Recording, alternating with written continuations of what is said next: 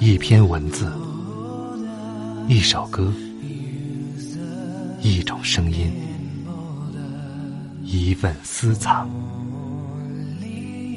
欢迎收听静波频道。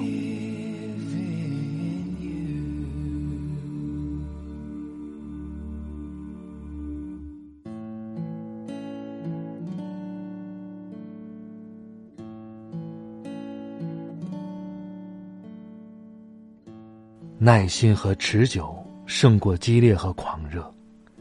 不管环境变换到何种地步，只有初衷与希望永不改变的人，才能最终克服困难，到达目的。晚上好，朋友们，我是静波，欢迎来到静波频道。刚才这段话出自儒勒·凡尔纳的作品《海底两万里》。今晚和大家分享作家池莉的一篇文章。我的写诗简史。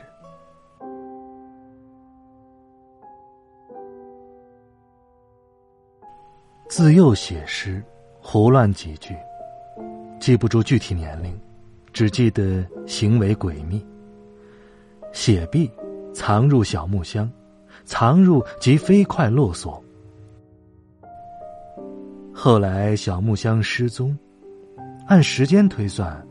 我人生的第一批诗稿，应写在十岁之前。小木箱失踪，胆战心惊，惶惶中更加依赖写诗安慰自我。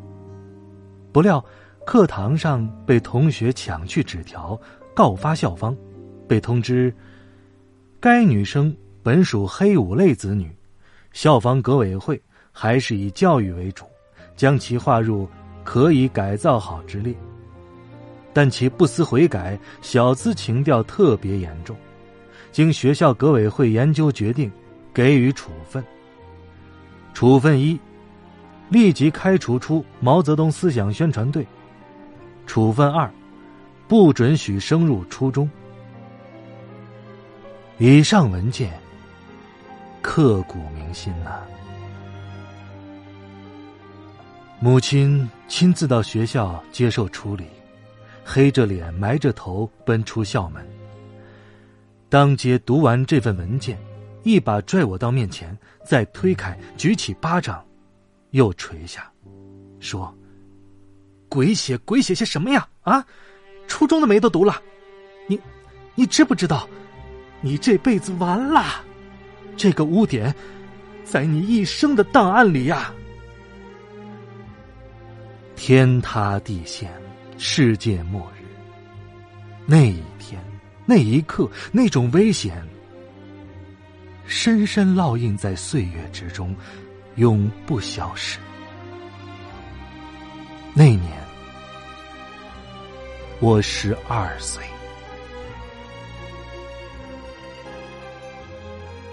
背起书包四处流浪，异地戒毒。借读生没有资格领取课本，最重要的事情是每页抄写借来的课本，并装订成册。自然无暇，也不敢偷偷写诗，但慢慢揣摩到，可以把诗句变异，现身在公开的作文之中。于是，作文成绩好的出奇，经常满分，经常成为全班的范文。这是十二岁至十四岁。高中时期，语文成绩的优异令我蜚声校园内外。语文老师兼班主任在自豪之余，不免偶尔充当我的保护伞，便以一丝宠爱抵挡万般羞辱。百感交集，诗性大发。不过此时已经学会保护自己，只在课余时间，只在江河湖畔，只在无人之处肆意狂写，写完即撕成碎片，通通洒入水中。这是十五至十七岁，末代的知青集体住宿。四周全是监视之眼，只写宏大的话语，类似“鸟不高飞啊，怎知蓝天之阔；人不远行啊，怎知世界之大。”这是十八岁至十九岁。招生回城，就读冶金医专，学习卫生专业。那段时间结束，新时期文学春雷滚滚，写作灵感如火山爆发，诗歌、小说、散文、童话、神话、寓言，什么感觉来了就写什么，所有暗伤都化作涓涓诗流，写满了一个笔记本又一个笔记本。这是二十岁到二十三岁。为代表班级参加某个大型赛诗会，我在食堂一边吃饭一边笔走龙蛇，写了一首《雷锋之歌》，由狄海清同学在武冈工人文化宫登台演出。这位同学天生的好嗓音。又在红小兵毛泽东思想宣传队演出多年，一番声情并茂的朗诵打动了无数人心。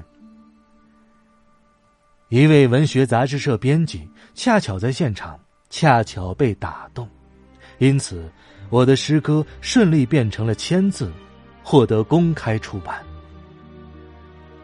从此，约稿从大江南北纷至沓来。有自己一首最浅薄、最装腔作势的诗，我走进了写作生涯。这是二十三岁至二十六岁，弃医从文，再度入学，于武汉大学学习汉语言文学。同时，恋爱来临，恋爱带来了茂盛的诗句，也带来。再度羞辱。诗稿本被偷走，被传阅，被羞辱。最糟糕的是，被法庭采用为判罪证据。有人被判有罪，锒铛入狱。某个黑夜，我第一次烧毁诗稿，中断写诗。这是二十六岁。至二十八岁，只写小说。小说获得了全国性的反响，写诗欲望固态复萌，但绝对只是私下写写，绝对不会公开发表。这是二十九到三十岁。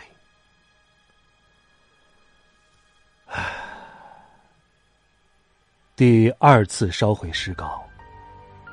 是在十六年的婚姻结束之后，走出婚姻，个人的空间日渐宽阔。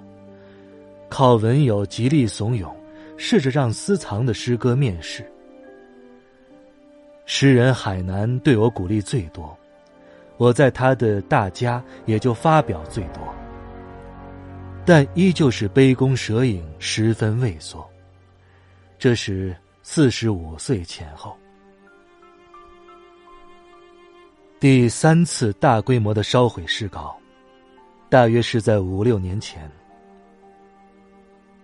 某个漆黑的凌晨，忽的就害怕被人发现诗稿，忽的就觉得无地自容，忽的就认定所有诗句的最终意义是无。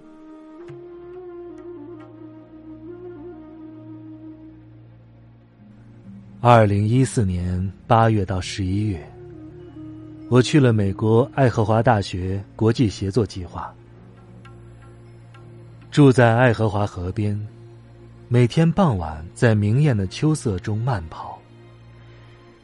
天空总是蓝的，叫人想哭；云朵总是白的，叫人想笑；空气新鲜的，总是脑洞大开。诗如泉涌，总是临别，与友人聚餐，水电站餐馆，酒壮怂人胆。我得出版一本诗集了。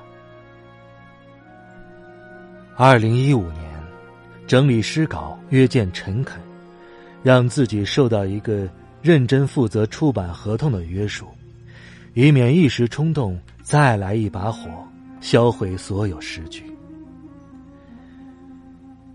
暗暗的，更有一种期待，那就是诗集一旦出版，恐惧不治而愈。有生之年。不再屈服于羞辱，不再过度的害怕他人，不再总是更多的感知生存的可憎。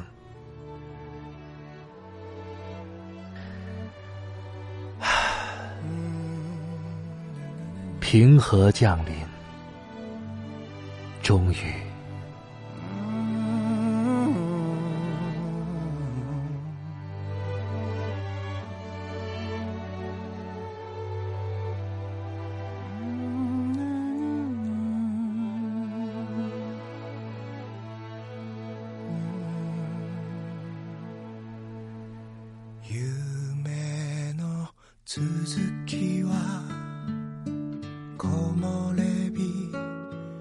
静かなあなたの瞳遠くでピアノが聞こえてる青い手帳に。挟んだ。真夏のほど季節が